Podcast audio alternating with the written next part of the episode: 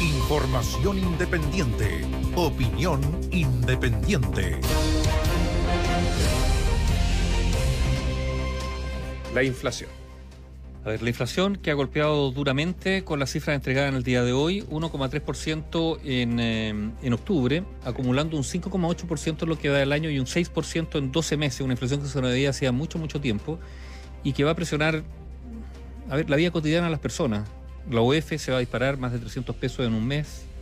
Eh, eso incide en, eh, en, el pago de tantas cosas, ¿no es cierto? Desde arriendos, créditos, la, la, lista es larga de lo cuota, que se paga en. Cuota universitaria, en algunas. En UF. Entonces va, va, a ser complicado.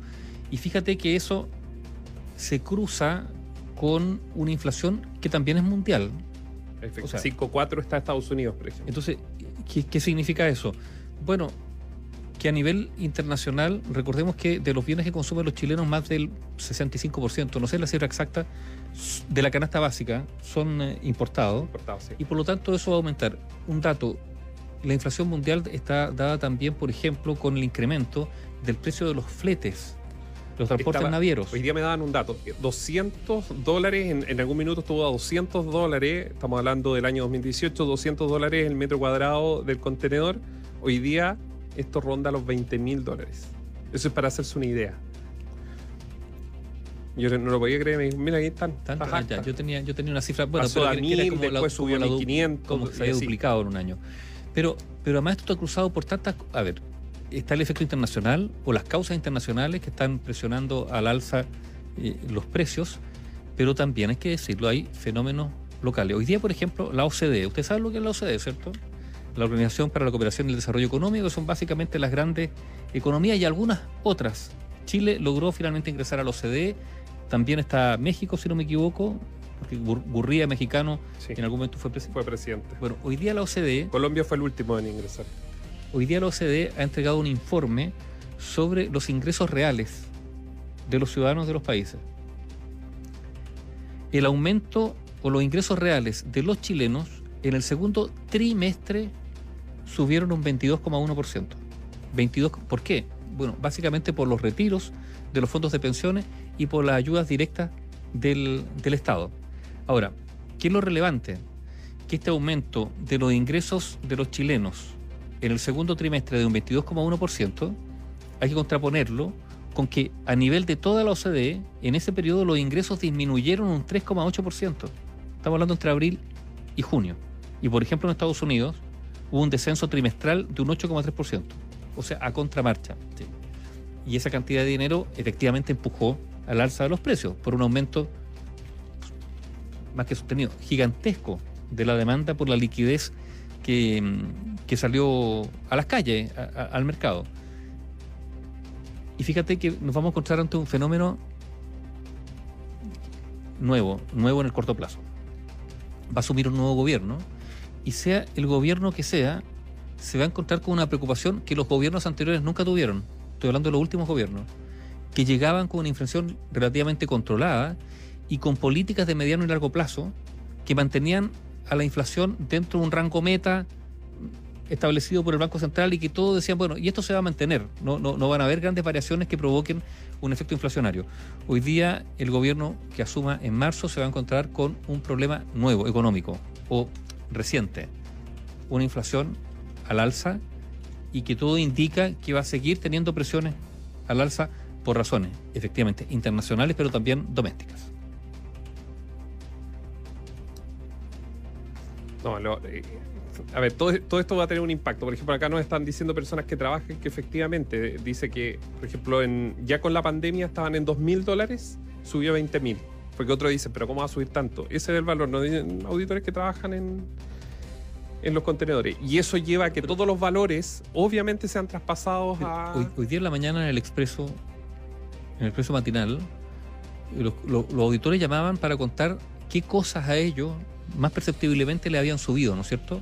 Estamos hablando de lo cotidiano. ¿Qué cosas estaban privando ya de comprar por el aumento? Se habla muchísimo de algunos bienes que son incluso primera necesidad, ¿no es cierto? O sea, ¿cuánto ha subido el pan, por ejemplo? Pero ¿cuánto ha subido, cuánto ha subido, no sé, la hortaliza?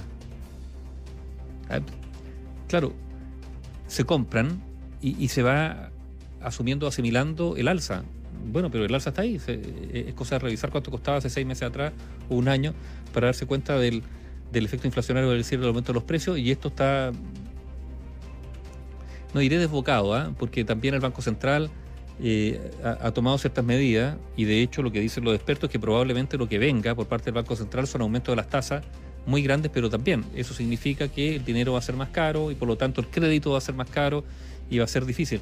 Mira, eh, hoy día, por ejemplo, el Banco Central habló de las tasas de interés de los préstamos. ¿En cuánto aumentaron? Estamos hablando del promedio.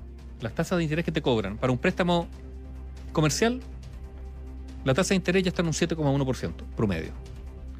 Para un préstamo de consumo, ¿cuál es la tasa de interés con la que está funcionando el mercado como promedio? 19,8%.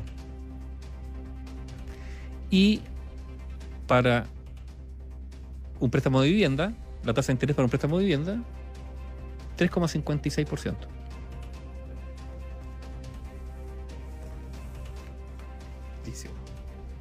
Mira, en el caso del crédito hipotecario, ese 36, 3,56% es 27 puntos más, puntos base más que en septiembre. Y 117 puntos base es lo que va del año. Así ha aumentado, digamos, estamos hablando en este caso del crédito hipotecario. ¿Cuánto ha subido?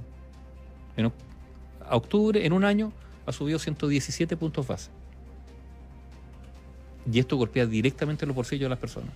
De eso estamos hablando. O sea, comprarse una casa va a ser cada vez más difícil frente a este escenario O sea, económico. ya está siendo más caro. Pues Claro, ya es más, más Ya caro, pero, más caro. pero va a ser aún más difícil porque tampoco, eh, o sea, hay que tener al menos más del 20% para poder pagar. Si antes daban un crédito al 90%, Y- ahora lo bajaron al 80% y tal Claro. vez menos, dependiendo del nivel de, plazos también han cambiado. de deuda. Bueno, el dato está ahí y, y- y yo creo que es un desafío muy grande para el mundo político. ¿ah? Eh, está bien, estamos en un momento, Ya no, no, nos mandan. estamos en un momento muy complejo porque estamos en un momento, digamos, de campaña y donde efectivamente se promete mucho y muchas veces de manera, hay que decirlo, de manera irresponsable. O sea, si uno pudiera hacer, no sé, el, el ¿cómo se dicen los gringos? Bueno, los ciúticos, accountability, ¿eh? Accountability. que ni más ni menos que chequear Que cuán- che- cuánto, claro. cuánto. Bueno, pero si uno revisa tantos gobiernos que han pasado, cuánto de lo prometido lograron, lograron prometido lograron concretar. Está- bien. ¿Cuánto, incluso uno podría decir, cuánto de lo prometido intentaron concretar? Porque algunos ni siquiera lo intentan. Y, y a veces lo intentan y no pueden porque no tienen mayoría. eh, o- Porque o- se necesita también, en el caso de Mr. Bachelet en el último gobierno, se hicieron transformaciones, sí, las hicieron. De hecho, la reforma electoral es una de ellas. es una de ellas, el la, reforma tributaria La mal hecha tribu- o que no pero, resultó. pero, por ejemplo, la reforma tributaria. Todo lo que se dijo de la, de la reforma tributaria, que al final fueron dos, yo sé que se Sí. enojan en la... no, pero en la- ¿cuánto, pero, cuánto, pero técnicamente todo ese proceso dijo que iba a recaudar X y resulta que no fue eso y por eso No. es que tuvieron que graduar eh, la, la educación gratuita, que era una que iba por segmento avanzando y tuvieron que graduarla aún más de lo que estaba en el programa al inicio. Porque Claro. no dieron los números. No, no. Entonces, está bien, pero si uno, si uno, por lo tanto, yo insisto, estamos en un momento donde estamos escuchando muchísimas promesas de muchos candidatos, incluso promesas de candidatos que no corresponden a su atribución. Entonces nos encontramos candidatos que prometen cosas que ellos, si son elegidos, no van a tener cómo cumplirla, porque no forma parte de sus atribuciones. Entonces, estamos en un momento de, discursos descuadrados. eh, y, y- y en esa lógica, claro, probablemente si uno dice si van a tratar de hacer lo que lo que están prometiendo quizás las cosas no no den nomás pero pero bueno. Entonces el desafío del mundo político va a ser gigantesco. Uno efectivamente responder a las expectativas que se generan por los propios discursos políticos pero además se van a enfrentar a una situación económica mucho más compleja que otras que, que- en otros momentos. Sea el gobierno que sea a pesar de que vamos a tener un cobre que seguramente va a estar con precios récord como está actualmente, pero claro, Codelco está aspirando a una rentabilidad, perdón, a una utilidad este año, a unas ganancias de cuánto, 5 mil millones, 6 mil millones, no más que eso. Y un IFE, ¿cuánto gasta el IFE? Siete mil y tanto. No si no se alcanza, no, no, no hay número que. Oye, eh, para cerrar el tema de los contenedores, porque reaccionaron todos los auditores, nos mandan un correo electrónico de la empresa WS y le y dice, estimados clientes, cambio de precio. Imagínense, le llega el correo, cambio de precio. Las tarifas del flete marítimo esto es de ahora, del mes de octubre, dice eh, del mes que pasó, digamos, pero que rige a partir de ahora. Las tarifas del flete marítimo han continuado en alza y nos ha obligado a reajustar nuestras tarifas para poder seguir siendo competitivos y a la vez poder mantener el óptimo funcionamiento de nuestro servicio. Y les dan las razones. Y esto es debido a la escasez de contenedores, la falta de personal en los puertos, la pandemia, los tifones y el cierre de operaciones de varias navieras en nuestro puerto. Las empresas navieras han elevado sus precios a niveles históricos sin precedentes, por lo cual nuestras tarifas subirán a 405 dólares por metro cúbico para todas las mercancías que ingresen a la ciudad de China a partir del 8 de octubre. ¿Y cuánto estaba? 405 dólares. Pero no dice cuánto estaba. ¿Alguien sabe ahí quién nos está escuchando, no? Pero es el... Por, por envío a China. Claro, el 2019 estaba a 100 dólares aproximadamente. El 2019 dice este auditor. El mismo que nos envían... Mm, ya, o sea, cuatro veces. Eh, lo que yo daba del referente de los 200 era justamente en torno a esto, a los contenedores.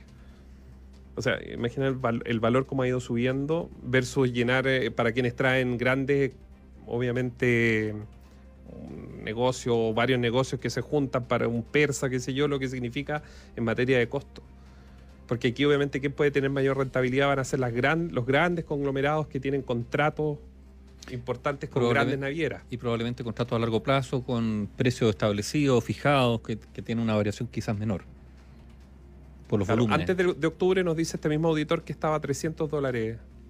Subió de 300 a 400. 405. O sea, 100 dólares en un abrir y cerrar de ojos. Bueno, pero ustedes lo han escuchado, aquí lo hemos comentado, por ejemplo, los problemas que ha tenido la industria automovilística, por ejemplo, estadounidense, europea y brasileña, por ejemplo. ¿Por qué? Bueno, porque hay determinados productos que, no, que les cuesta conseguir, estos chips, ¿no es cierto? Los famosos chips para los vehículos porque hay problemas de abastecimiento de materias primas para producirlo, problemas de flete para transportarlo, o sea, todo como, como que toda la cadena se trabó por la pandemia y esto está provocando ciertas ciertos niveles de escasez en algunos rubros que hacen que los precios estén subiendo gigantescamente. Bueno, esa es la presión externa que justifica algunos de, que justifica en cierta medida la inflación que está sufriendo Chile y los otros son efectivamente factores internos. La pregunta es si esta inflación va a ser estructural, o sea, ¿viene para quedarse o no? Es que si viene para quedarse una muy... muy si, es que lo que pasa es que hay si llegase para quedarse, no, ojalá que no. Que no va a ser el caso argentino. Porque, si no es un, a ver, un, guadañazo, digamos, a, la vida cotidiana de la gente, digamos. Es, es golpearlo, pero durísimamente. La inflación, finalmente, ¿a quién afecta más? Bueno, a los que tienen, a los que gastan sus ingresos básicamente en adquirir bienes de primera necesidad. ¿Por qué? Porque esos bienes de primera necesidad van a subir y por lo tanto probablemente más que su ingreso y, va a tener que empezar a recortar, digamos, la compra de bienes esenciales. Y ese es el problema. El tema del, claro, el cuarto retiro, eh, para muchos, eh, hay algunos que mencionan, incluso parlamentarios, que dicen que no va a incidir sustantivamente y por eso es que... en la vida de los parlamentarios, de todas maneras, yo creo que no, que no va a incidir. Pero si no hay cuarto retiro, ¿se controla la inflación? No, no, no necesariamente. No, es un, es un, no, a ver, tampoco, a ver, tampoco que le echen aquí que eh, algunos, como les dicen, esto de acarrear agua a su ¿no es cierto? Que se culpe de la inflación absolutamente solo al cuarto retiro es también una trampa. Eso no es, no es así. Es la inflación tiene múltiples factores, algunos efectivamente la excesiva liquidez que se ha puesto sobre el mercado, pero es uno de los factores. Los otros son efectivamente temas internacionales y, y el factor de incertidumbre, la incertidumbre política también hace que se genere, claro, porque, porque se hecho, el las cosas, pues, se retiran cosas del y esto para cerrar, eh, la segunda lo, lo, rescata durante esta jornada de que el grupo Luxich, a través de sus eh, filiales, que es Antofagasta Minerals, em, estimó que tiene su sede en Londres, eh, retirar, que así lo ha comunicado, retirar 1.146 millones de dólares y esto mediante una importante disminución, dicen ellos, de capital en la sociedad, que salió de Antofagasta Minerals a Antofagasta PLC, que es la eh, empresa, digamos, madre. ¿Qué es lo que dicen? Ellos te dan una respuesta, pero que... bueno, hay una respuesta económica. Mira, el, futuro es más incierto. Ellos dicen que tenían caja y por lo tanto porque no hicieron todo, no retiraron todo el año 2020 y por eso ahora lo retiran. La pregunta es evidentemente eh, el impacto que eso tiene, también como señal dentro de... Es, eh, señal y también, también un tema de incertidumbre, porque dice, ¿y el gobierno que llegue va a cambiar, las, va, a cambiar las condiciones tributarias, por ejemplo, de esos dineros? O sea, es una pregunta válida que se están haciendo mucho. Pero, a ver, no hay que. Yo, esta es mi opinión. Yo no cuestiono que retiren las empresas. Porque es su, Pero es su patrimonio, no solo de. Porque aquí, claro, eh, hay un 35% eh, que son otros accionistas que a lo mejor quieren tener la liquidez Y quieren supuesto. tener su plata. Eh, el le tema es que son las señales, no, a ver, insisto, no de la empresa, sino que las señales de la economía que la se economía. dan, Eso- que hace que reaccionen las empresas. Casi todas las empresas del IPSA eh, anunciaron a partir de agosto, si mal no recuerdo, con los hechos esenciales a Joaquín Cortés, al superintendente, de que los directorios tomaban la decisión de hacer retiros Y repartir, claro. y repartirse. Y por lo tanto hay muchos pequeños accionistas que están felices porque les está llegando plata. Eh, está llegando porque antes no tenían, no tenían ni una posibilidad de recibir algo. Porque si los más grandes, los que tienen el control, dicen, ¿sabes qué? Vamos a retirar o vamos a repartir este, este pedacito de la torta. porque, la mayor es, parte ser- porque la mayor parte la vamos a dejar para inversión. para, para reinvertir, claro, para inversión dentro de la misma compañía. Pero no es así. Así están las cosas. Análisis sin compromisos. Opinión independiente.